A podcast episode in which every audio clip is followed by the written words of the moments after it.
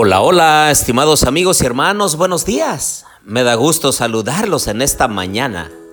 Los invito para que reflexionemos en el gran amor que Dios tiene para con nosotros, en la forma en la cual estamos viviendo nuestra vida y alabemos el nombre de Dios por su grande misericordia. Oremos. Querido Dios y bondadoso Padre, en esta mañana, Señor, pedimos tu bendición para nosotros. Acompáñanos, Señor, en las actividades de esta mañana. Bendice a nuestra familia, bendice nuestras actividades. Acompáñanos en el estudio de tu santa palabra. Te lo pedimos en el nombre de Jesús. Amén. Bien, les doy la bienvenida a nuestro estudio y reflexión de la santa palabra de Dios. Les habla su amigo y hermano Marcelo Ordóñez desde el puerto de Veracruz, México.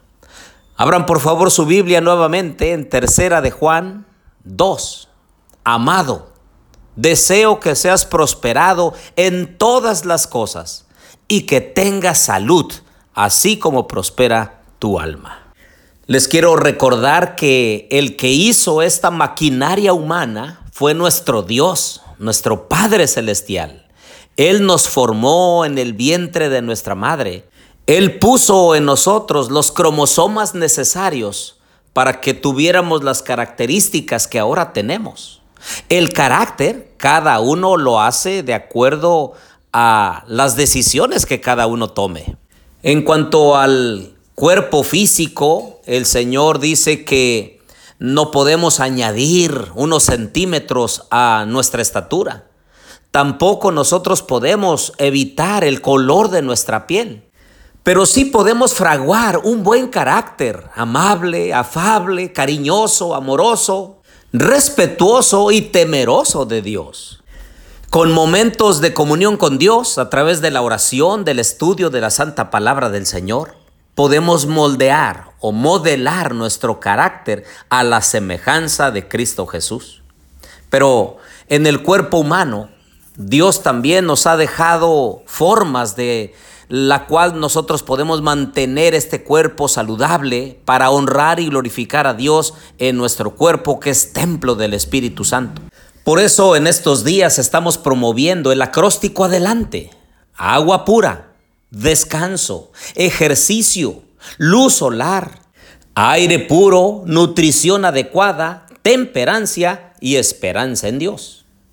Espero que a estas alturas estemos tomando agua pura, menos o ya eliminar los refrescos, el descanso adecuado de 8 horas, descansando antes de las 10 de la noche, haciendo ejercicio por lo menos 30 minutos diarios, y hoy nos toca hablar sobre la luz. Escucha estos consejos, por favor.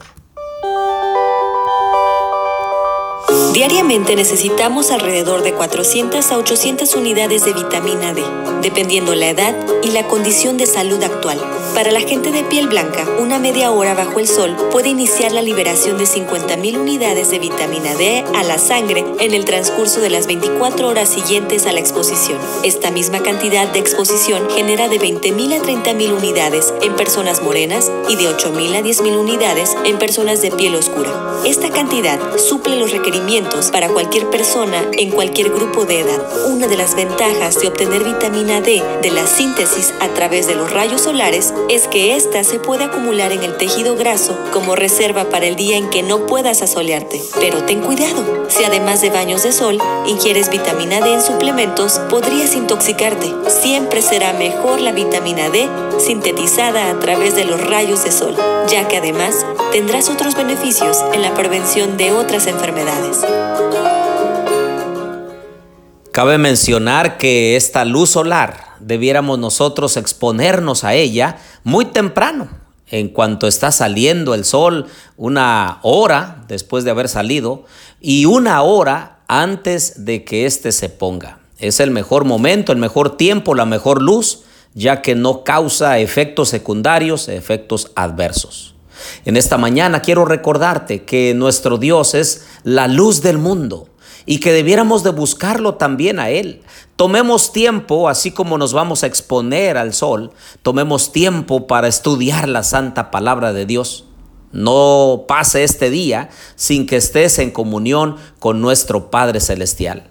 Nuestro deseo, así como el del Señor, es que cada uno de ustedes tenga salud y que prospere su alma, así como debe prosperar su salud física, emocional y espiritual. Oremos.